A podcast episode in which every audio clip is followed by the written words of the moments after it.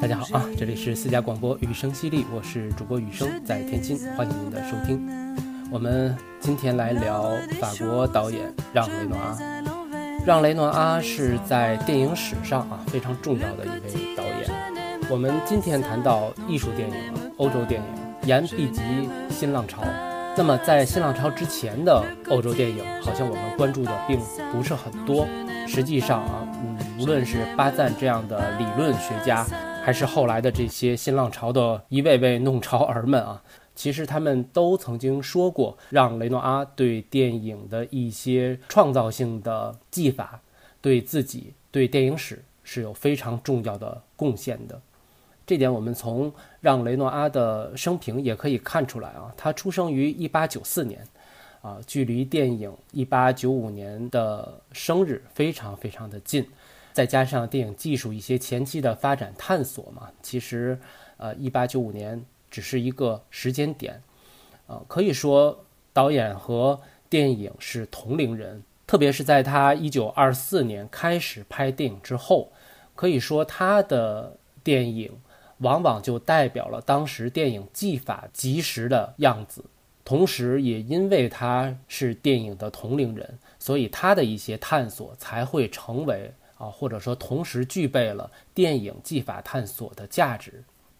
马丁斯科塞斯转述过，让雷诺阿曾经这样形容自己的生平：他觉得自己的人生就像一条河流中漂流的橡木，有随波逐流的意思，也有他的人生轨迹其实遍布全世界的意味。首先，他出生在一个艺术世家啊，在我们聊过的这些导演中，让雷诺阿也算是最硬气的。艺术二代，他的父亲是印象派画家里面非常重要的一位人物。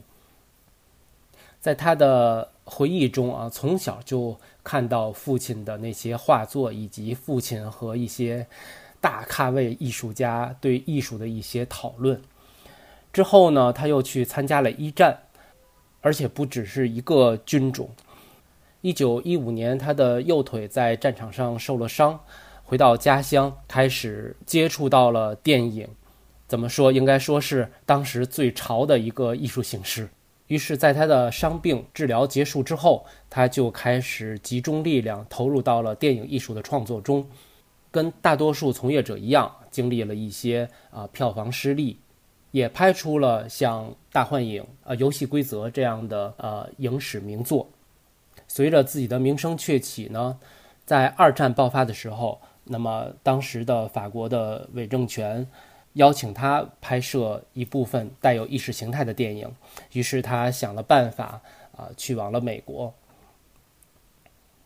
在美国又接触到了好莱坞的那种商业模式、大制片厂制的拍摄方式和艺术理念，啊，不断的磨合，也拍出了自己的代表作。之后，他又到了印度居住了两年，拍摄出了《大河》那样的描写东方异域、神秘色彩很浓的介于形式主义和文艺之间的电影。之后，他又回到了法国，将他之前的这些经历融合在一起，拍摄出了他导演后期的几部名作。所以，我们简单的了解他的人生轨迹之后呢？再回到刚才那句话，他形容自己的一生就像大河里的一只橡木，漂泊呀漂泊，确实非常的形象。那我们今天怎么聊呢？那不如就顺着他这句话的意思，按照他拍摄的作品的时间顺序来简单的聊一聊，最后再给大家介绍他的一本自传吧。在过去的一个月的时间里啊，我找了。呃，大概有二十部、二十一部导演的电影来看，呃，基本上囊括了他嗯长篇或者说具有代表性的一些作品。当然，他还有一些探索的短片啊，实在是找不到。嗯，通常认为呢，导演的处女作是一九二五年的《水姑娘》。在这个阶段，特别想跟大家介绍的啊，也就是说他的职业前期。我们现在也能注意到许多的大导演在自己的作品里啊，会为自己的太太或者是情侣来找一个最合适的角色出演一下。但让雷诺阿不是，让雷诺阿拍电影最初的发心之一就是要为自己的老婆拍摄电影。他前期的几部电影都是这样的发心，都是他的老婆来担当主角，他才会写这个故事，拍这部电影。他的老婆呢，恰恰是他父亲奥古斯都·雷诺阿的最后一任模特凯瑟琳。在这个阶段，其实特别想跟大家说的是一部影片啊，《娜娜》。呃，要说的点呢，并不是因为这是他改编左拉的原著，而是在这部电影里，我看到了，或者说，我把一些呃导演练足的。怪癖爱好，呃，追溯到了让雷诺阿的身上，这已经是能追溯到的最早的一位导演了。在这部电影里，他有很多的镜头都是非常明显的、故意的来展示娜娜，也就是他的老婆凯瑟琳的呃足部白嫩美丽的这样的特征。如果科技可以的话，有一天把影史这几位都喜欢，呃，美足的导演聚在一起看他们聊天儿，也是非常有意思的一个事儿。让雷诺阿在三十年代迎来了自己艺术大爆发的时期，也就是这个时期的几部作品，他对电影语言的探索，为后人打开了一片天地。我们说有一句话叫“站在巨人的肩膀上”。这个时候的让·雷诺阿就是后来艺术电影导演们的那个巨人。首先是一九三一年的《母狗》，呃，这部电影就已经触及到了关注个体的现实生活。它讲述了一个傻直男为了一位美丽的异性，付出了自己所能够付出的所有，最后流落街头。梗概很简单，但是他付出的这个过程，我们能够看到当时人们生活的社会风貌。一九三二年，杜布先生落水遇救记这部电影呢，要非常跟大家推荐的是他的主演，米歇尔·西蒙。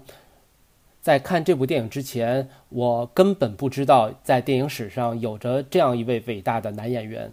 布杜落水遇救记也只是他的啊。代表作之一，有兴趣的朋友可以找来看一看。我们看电影，那演员的表演是最令人瞩目、最吸引观众眼球的元素。那这部电影其实可以让大家感受到一个演员如何在匹配剧情的同时，又彰显自己表演的魅力。这是一个非常需要底蕴，同时又需要冲击力的真功夫。一九三五年，托尼是令新浪潮后辈们。最推崇的现实主义题材电影，他第一次把镜头瞄准了工人阶级。我不知道这样的一位艺术家庭的二代啊，又参过军的人，这一次的聚焦工人阶级的生活，是他有意为之还是无意的一次选题？那总之，他的拍摄方法也也就是大量的用户外环境来白描工人阶级的酸甜苦辣、爱恨情仇。只是这一点，就让我们知道为什么新浪潮、新现实主义这些人都把让·雷诺阿推崇为非常看重的一位前辈。一九三六年，让·雷诺阿又连续拍摄了《兰吉先生的罪行》和《地下层》这两部现实主义题材的电影，同样也是写着劳苦大众的生活百味。直到一九三七年，他艺术巅峰。或者说被后世认为的他的艺术巅峰《大幻影》拍摄上映，这部描写一战啊反战主题的电影给我的感觉是，他在描写欧洲贵族没落的同时，又表达了对下层普通人的善意和友好。我们知道，欧洲过去打仗，贵族是要身先士卒的。那这部电影里呢，让雷诺阿让敌对双方的贵族在战俘营相见的时候，没有过多胜负的纠结，而是以一种阶级的共情来描绘两个人互相珍视，同时又对下层官兵表达出一种友善的主题，就像西线无战事里面表达的一样。啊战争可能是两个国家最高元首个人的决策，那无论是贵族还是士兵，其实都是深陷其中，必须要执行自己使命的个体。如果可以的话，那么没有人愿意参与到战争其中。一九三八年，导演又连续拍摄了两部电影《衣冠禽兽》和《马赛曲》，可以看出来，三十年代真的是让雷诺阿艺术爆发的年代。一九三九年，我们刚才说过啊，他的游戏规则是被电影史啊从景深镜头这个维度非常非常推崇的。大幻影和游戏规则这两部电影呢，嗯，啊，在网络上啊有很多很多分析的文字和视频讲解。我觉得以我的水平就没有办法讲得比人家更好。所以有兴趣的朋友，哪怕你只想简单的了解让雷诺阿这样一位电影史不能啊忽略的导演的话呢，其实你可以简单的看看这两部电影的简介和讲解。我这半瓶子醋就不用再嘚瑟了啊。那通过三十年代他的声名鹊起，当二战爆发的时候，他就被当时已经亲德的政府注意到了，并且对他发出了邀请，去拍摄一部分带有意识形态色彩的电影。那他当然是不愿意喽，于是呢，他辗转来到了美国。根据他的自述，他到美国之后呢，最深刻的感觉就是。美国的电影制片厂其实只是慕他的名号，而并不是需要他的真本领，或者说给他的感觉是，美国这些大的制片厂其实需要让雷诺阿这个名号要多过他实际拥有的本领。这点我感觉大家都很容易理解。他在美国期间拍摄的三部电影啊，一九四一年的《大泽之水》，一九四三年的《无土无民》，一九四五年的《大地之光》。我最喜欢的呢是第一部《大泽之水》。我喜欢这部电影的理由就是，这部电影它通过主人公关于亲情、友情、爱情的纵向和横向的许多的撕扯、矛盾的爆发与解决，无限接近于真实生活中，就像我们每一个普通人那样，深陷各种误会之中，最后百转千回又都解开那个麻团儿。赢得了大家的信任，在这个过程中，主人公完成了成长的这样一部硬汉电影。整部电影描述的内容线索很多，但却被导演梳理得井井有条，观众看起来丝毫不乱。无论是剧本本身，还是他的叙事能力，我都觉得一点都不输。就是拍这种片儿已经成为模式的好莱坞的那些不具名的导演。就如让雷诺阿最后在自传里面写的那样，当他离开美国的时候，他既让美国知道了欧洲导演的风格，也让美国市场承认了一位欧洲导演一样能够拍好大制片厂制下的电影。一九五一年开始，啊，他的人生的项目又开始飘了啊，这回飘到了印度，拍摄了一部《大河》，这是一部。呃，形式主义色彩非常浓烈的电影，跟欧洲当时正在兴起的新浪潮的那些左岸派无限的接近啊！我说的是风格上、电影语言上。如果诗电影最容易让人睡着的话，那么《大河》就是一首五颜六色的诗。五颜六色就是书面的意思。一九五二年，他又把。啊，异域色彩聚焦到了南美洲啊，南美洲本来就是一个特别神秘的地方。他拍摄了发生在秘鲁的一个故事，叫《黄金马车》，也是当地的统治者和老百姓之间的一个轻喜剧吧。再往后，一九五五年的法国康康舞，轻松好玩，是我看过歌舞色彩最少的歌舞片。一九五六年，艾琳娜和她的男人们。这部电影如果有喜欢英格丽·褒曼的影迷，可以好好的看一看。我认为，呃，褒曼在这部电影里呈现的表演风格完全不同于其他的电影，特别是不同于希区柯克的电影。而喜欢爱情故事的影迷也同样要看一看这部电影。我们从题目就能看出来，类似于艾琳娜趟过男人河的女人。英格丽·褒曼饰演的艾琳娜，在战争纷乱的年代。在个人小爱和国家命运之间发生的你来我往的爱情故事，我愿意从一九五九年《草地上的午餐》这部电影开始，将让雷诺阿的职业生涯归为啊末期。对美术史有了解的朋友都知道啊，《草地上的午餐》是印象派画家马奈的名作。那么，导演把一个荒诞剧情架设在这样的一个名字中，有没有他回归父亲画家身份这样的一个小心思呢？很难说。我不知道用“老马识途”这个词形容合适不合适，但我想，一位伟大的艺术家在他职业生涯的末期，用了跟自己的父亲。有着浓烈渊源的这样的一个名字作为自己电影的标题，我觉得这是一件意味深长的事情。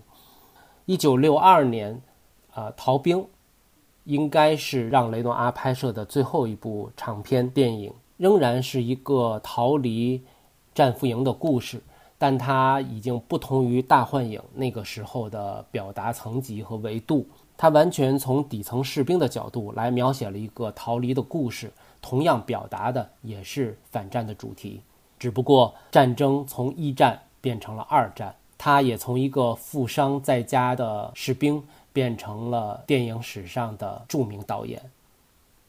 以上就是我拿着自己这一个月观看的片单啊，空口白牙的 捋了一下导演的职业生涯的这些代表作，同样也像一只在河水里漂泊的橡木。被河流中的石头啊、原木呀敲击转向，磕磕绊绊地捋下来。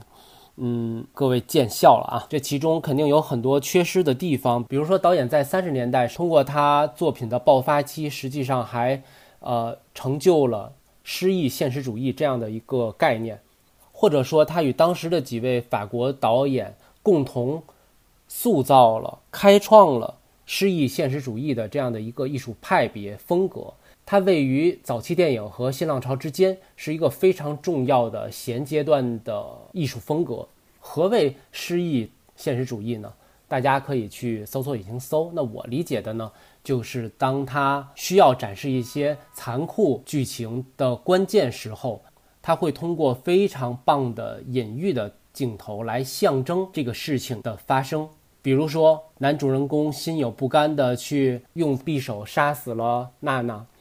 这个时候，他的镜头并没有给到捅刀的这个动作，而是通过两个人的纠结和最后落在地板上带有血迹的刀来表达了这个犯罪动作的完成。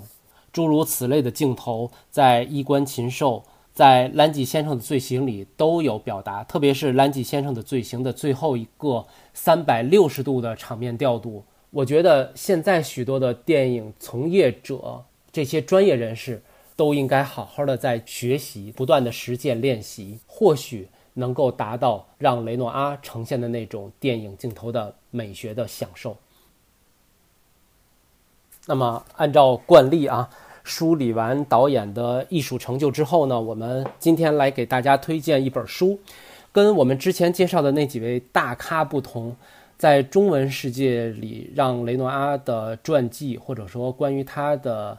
呃，艺术分析的书籍非常少，我找到了一本出版于一九七四年的啊，让雷诺阿写的《我的生平和我的影片》这本书。那么它翻译成中文再引进到国内呢，已经是一九八三年了，啊，是由中国电影出版社出版的，就是需要非常专业的出版社才能想到出版雷诺阿的书啊，嗯。这本书的体量不大，十五万字。我读了之后，最大的一个感受啊，不同于以往那些书的感受，就是这本书的翻译真是好。特别要介绍一下三位翻译老师啊，嗯，王坚良、朱凯东、田仁灿。校对呢是张以群。就是这样一个我们国内并不太熟悉的导演，这一本书翻译出来的每一个成句都非常的流畅自然，毫不拗口，就像读一本本来就是用中文写成的书一样。所以也向那个年代的老师们表达一下敬意吧。我们很多的很多的专业其实跟啊之前比都没有太大的进步，同时我们又迎来了 AI 技术的飞速发展。这就让许多许多的行业非常的尴尬。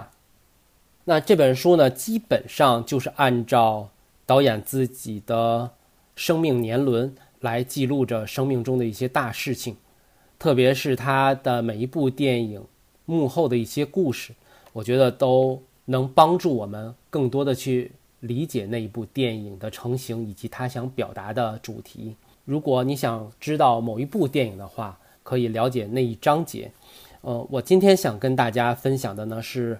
不涉及具体的电影的两篇小文章，第十八章“电影是不是艺术”，还有它的最后一篇文字“别了民族国家的观念”。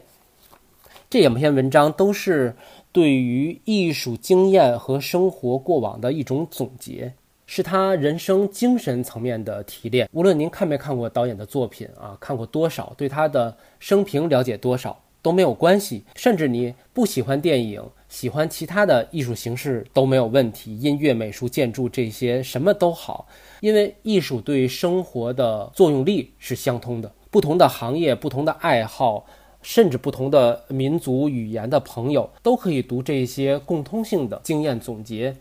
我们生活里一定有呃不同喜好的朋友，不同人生经历的朋友，最后就某一件事情达成了一个高度的共识，在精神上殊途同归。这可能就是我们搭建巴别塔的一种可能吧。电影是不是艺术？我的回答是：你怎么想起问这个了？你不妨去拍几部影片，或者搞点园艺试试。电影可以和园艺、绘画等等相提并论，堪称艺术。假如你的影片拍得出色，园艺搞得好，这无非是你运用了电影或园艺艺术，于是你就是艺术家。糕点师傅成功的做了一块奶油蛋糕，他便是艺术家。还没有机械化手段的农民犁田，便是从事艺术活动。艺术并不是行业，而是从事行业的方式。这句话说的多好！艺术也是从事一种人类活动的方式。我向你推荐我给艺术下的定义：艺术即手法。诗的艺术就是作诗的艺术，爱的艺术就是如何去爱。真棒，格局眼界真的非常的开阔。你说搬砖是不是艺术？可是我们现在刷短视频的话，如果你看到了一位呃工人朋友把砖垒的让你瞠目结舌，那他当然也是一位艺术家了。父亲从未和我谈过艺术，他难以接受这个词。在他看来，孩子们如果愿意搞绘画、戏剧或音乐，他们有这个自由。但绝不能迫使他们往里面钻。作画必须有强烈到无法遏制的作画愿望。父亲在谈到他推崇的莫扎特时说过，他之所以作曲，是因为抗拒不了作曲的意愿。他补充道：“这种需要如同排尿一样。”父亲认为表达形式的选择是次要的。要不是搞了音乐，莫扎特一定会写诗或者种植花卉。父亲主观上并不想对他的孩子加以影响，但是通过我家挂满四壁的画，他确实对我产生了潜移默化的作用。无形中，我们渐渐把他的画法看作是世界上唯一的画法。我只记得有一回，雷诺阿在和他年轻的朋友，雷诺阿是让雷诺阿对自己父亲的称呼啊，他一直就这么称呼他。雷诺阿在和他年轻的朋友画家阿尔贝·安德烈的交谈中说了这样一番话。可以说是导师对弟子的教诲了。必须充实画画，雷诺阿说道。凡是好的画、小说、戏剧，都要打破主题的限制。阿尔贝·安德烈提出，有一些画画得极好，尤其是意大利文艺复兴初期的画家的作品，画面上有一部分是空白的。雷诺阿回答说，安德烈所谓的空白，其实是与看上去充满情节的部分一样生动。乐曲中一个休止符可以相当于十支军乐队的响动，内容是必须紧凑的。这个法则大概是父亲在艺术方面间接给我为数不多的告诫之一。说来也怪，当时我这个充塞着帝国的士兵、火枪手和其他东西的脑子，居然把它记住了。我一生都在探究父亲给了我什么影响。从竭力摆脱父亲影响的时期，回忆到自以为继承于他的信条铭记于心的年代。刚踏进电影界时，我费尽心机逆父亲的观点而行事，奇怪的是，在我自以为摆脱了雷诺阿的美学观点的影片中，他的影响却最为明显。父亲如果在世，一定不会同意美学这种说法，无奈找不到更合适的词，姑且这么说了。实际上，它是指父亲在生活中和在绘画中所奉行的哲学。他把世界看作由相互衔接的部件构成的一个整体，世界的平衡取决于每个部件。这种认为世界是一个统一体的信念，在雷诺阿身上体现为尊重和爱护一切有生命的东西。他在田野散步时，仅仅为了不践踏一簇蒲公英，便迈起一种奇特的舞步。他觉得踩死一只蚂蚁就可能破坏偌大一个帝国的平衡。正是我对雷诺阿的远见卓识的不自觉的信念，促使我接近那些被称为头脑简单的人，比如。在实践中，雷诺阿对平衡的信念表现为酷爱比例。他时常提到帕蒂农神庙，这座希腊神庙以完美的比例成为世界最著名的建筑之一。相反，坐落在香榭里舍大道的凯旋门，在他眼里是失败的，是一个由几只瘦弱的爪子支撑着的大肚子怪物。骑兵竞技场凯旋门则使他满意。他漂亮且粗壮的腿支撑着一个小巧玲珑但没有书生气的额头。行，反正我也分不清这两个凯旋门，咱也没去过。这一章节就是雷诺阿在表达自己关于电影的艺术观，以及自己受到父亲的一个最重要的影响。在他描述了自己 河流中漂流的项目这一生的所有的影片之后呢，他用最后一个章节来写了。自己的民族国家观念，别了，民族国家的观念。我的法国朋友都问我这个问题：你为什么选择到美国生活？你是法国人，你需要法国的环境。我的回答是：能使我成为今天的我的环境是电影。我是一个电影公民。随着新兴交通工具的兴起，我们的世界又按水平方向一层一层的划分了。就像中世纪的时候，整个西欧统一在拉丁语和基督教之下。今天，我们的宗教是银行，我们的拉丁语是广告，口译口号是收益，这样能生产的更多。世界市场饱和的时候，就发动一场战争来赢得新的顾客。战争的目的不再是征服，而是建设。建筑业兴旺，便使得百业兴旺。宝塔的废墟还在冒着烟儿。摩天大楼就在上面矗立起来，这些建筑保证了工人阶级的饭碗。如果没有这碗饭吃，工人就会造反。我可以设想，俄国的沙皇和美国总统之间有这么一次极端机密的电话谈话。美国人说：“亲爱的同行，请你帮个忙，我们这儿的军火生产正在令人担忧的下降。”俄国人说：“我们这儿也是如此，最新式的喷气机投产才使我们的日子好过些。”但这个情况也不了，必须另外想办法。美国人难道就没有办法挑起一场小型的战争吗？这样就能拯救军火工业？这看起来是在开玩笑，但实际上发生的事一定跟这差不多。多敢说这老头儿！印度和印度人帮助我摆脱了我身上残余的民族主义。我在印度过了两年难忘的生活。我和蒂多一到加尔各答的机场。还没有离开飞机的舷梯，就发现了二十来个年轻人围住了我们。他们以动人的热情欢迎着我们。其中一个把我带到他家，他的母亲是个寡妇，他以印度的仪式迎接了我们，接着就躲进厨房深处。在印度，人们不再烧死寡妇，火葬只是死者的特权。但是未亡人不再出门，不再抛头露面，过着一种尽可能接近死亡的生活。直到他死的那一天，去享受他自己的那堆柴火。这位夫人亲自接待我们，真是一种伟大的牺牲。在印度，外国人难得进印度人的家，然而他们不但让我们进去了，而且就像疼爱远行归来的孩子那样，对我们百般的爱。莫格利的《丛林之书》中有一句话，赶在我们前面说了出来：“你和我，我们的血是相通的。”这种使我们亲如兄弟的共同的血，就是电影。当一个法国农民和一个法国金融家在同一张桌子上吃饭的时候，这两个法国人之间是没有什么可谈的。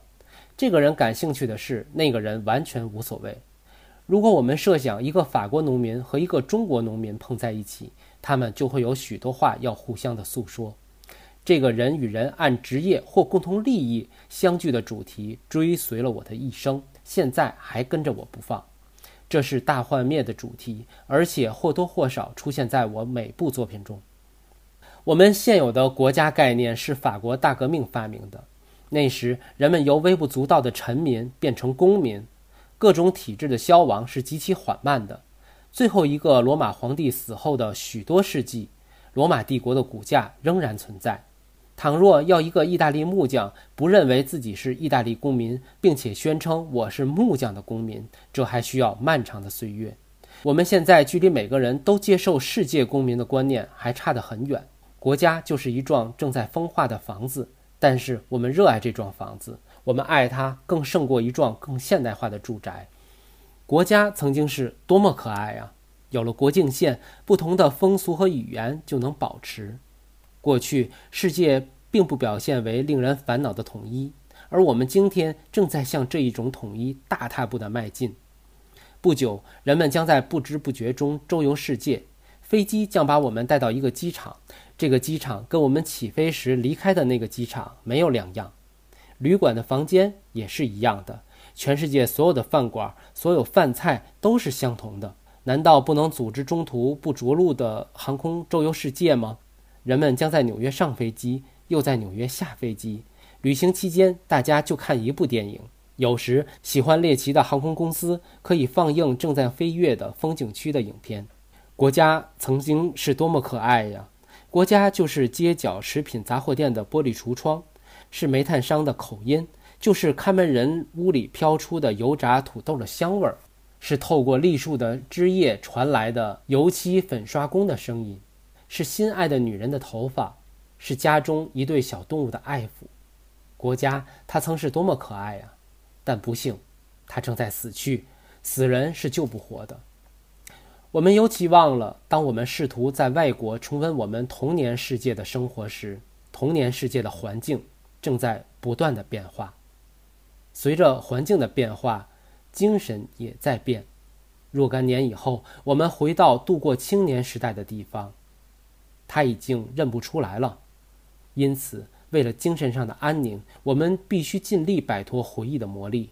我们的救星就是毅然投身到新世界的地狱去。这个世界是上下分层的世界，功利的世界，没有情欲的世界，没有思乡病的世界。我们必须忘却街边的那个咖啡馆。况且，我们重寻这片绿洲很可能是徒劳的，它一定是消失在水泥块底下了。千万不要和心爱的人分开。经过长期的分离以后，我们的面前换了一个人。值此向我的童年的环境告别之际，我想起了加布里埃尔。无疑，他对我的影响很大。多亏了他，我才知道了里昂木偶戏和蒙马特剧院。多亏了他，我才懂得这种表演艺术的不真实性，有利于研究真正的生活。他教会我透过假面具看人。在长篇的废话后面发现卑微，他教会我厌恶俗套，我向童年的世界致以告别词。我不知道各位听到这里会认为他想表达一种怎样的思绪和观念，但至少我看到了确实贯穿于让雷诺阿大部分电影中的一种精神主题，那就是阶级之爱大于不同的民族语言等等这些壁垒，就像。让雷诺阿的儿子在一部纪录片里面说的那样，他说：“父亲这一生都着重于表达人与人之间的情感，甚至要高过类似于反战这样的更宏大的世界主题。”说到这里，我们顺着让雷诺阿的这个观点，再想想我们现在今时今日的生活，为什么有许多许多的话题，最后的结局都是两方或者三方各说各的话？阵营之间互相都不理解，也不明白对方在说什么呢。而这种不理解已经不仅仅存在于不同的国家、民族、文化背景，它更多涉及的是不同的阶级、不同的认知、不同的观念之间的不理解和不愿意去理解。在今天这个时代，无论你处在哪个阶级，处在哪个生活层面，谁的共情能力强，能够设身处地的为他人着想，谁就是那个戾气最少的人吧。这期节目上线的时候，大概会是在中秋佳节。希望能借着让雷诺阿的这一段文字和他的电影作品，让我们大家能感受到他传达的那种人与人之间的共情，要大过许多政治口号的价值。好，这期节目就到这儿，有些潦草。如果遇到哪位同好有见解的话呢，希望您不吝赐教。也感谢各位的收听，祝各位中秋佳节阖家欢乐，假期愉快。我是雨生，咱们下期节目再会。拜拜。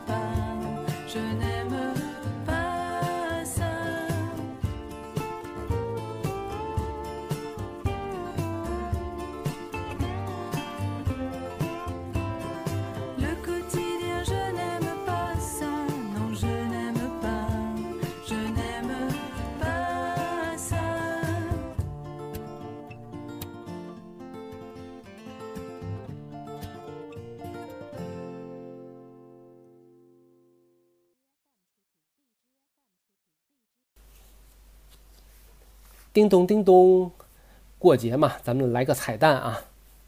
在看让雷诺阿导演的这些作品的过程中呢，因为会查一些资料，所以就会有一些横向的延展。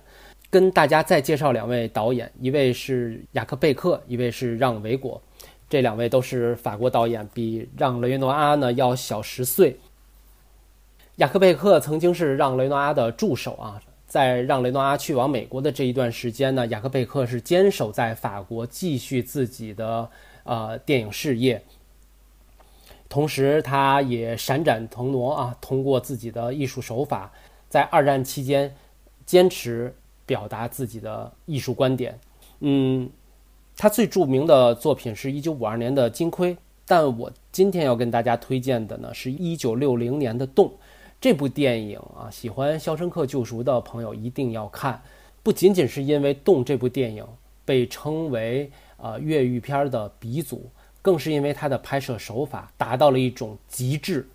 如果您也同意把呃《肖申克的救赎》排在越狱片的第一名的话，那我只能说，呃，一九六零年啊，雅克贝克的《洞》和布列松在一九五六年拍摄的《死囚越狱》这两部电影呢。必须要排在并列第零点五啊，就是说这两部电影的呃艺术价值可以说是完胜其他的越狱电影，越狱类电影的开创及高峰。再跟大家推荐的呢是让维果，出生于一九零五年，去世于一九三四年，二十九岁。他拍的电影不多，但是都极具个人的特色，并且具有很高的社会价值。一九三三年，他拍摄了一部短片啊，叫《操行零分》。呃，这部片子非常好找啊，时长也很短，大家可以看一看，来感受一九三三年在两次世界大战之间，欧洲社会那种无政府主义的社会风貌，以及这些艺术家们的艺术主张。这不仅从电影技法上是一个风格的极致呈现，也能够让我们了解到二战之前的欧洲社会是什么样子的，进而知道为什么妄人、狂人可以在那个时候钻了社会机制的空子，拥有了他的拥护者，进而引发了人类史上的悲剧。那我们今时今日又要怎样面对有这样企图心的狂人呢？让维果的另外一部电影长片是一九三四年的《亚特兰大号》。这部影片呢，同样是我刚才为大家推荐的米歇尔·西蒙主演的，也是非常有意思的一部爱情片。呃，法国导演拍摄的爱情片都不是那种烂俗的撒狗血的套路。往往夹杂着很多我们，呃，真实生活中在爱情里真实的纠葛，非常容易让我们产生共情。看过之后呢，唉，怅然若失，感慨人生。好，彩蛋就到这里啊，语言组织的有点问题，脱口而出，大家勿怪啊。过节了，祝大家都能吃到美味，能够参加我们身边的一些很好的假期活动。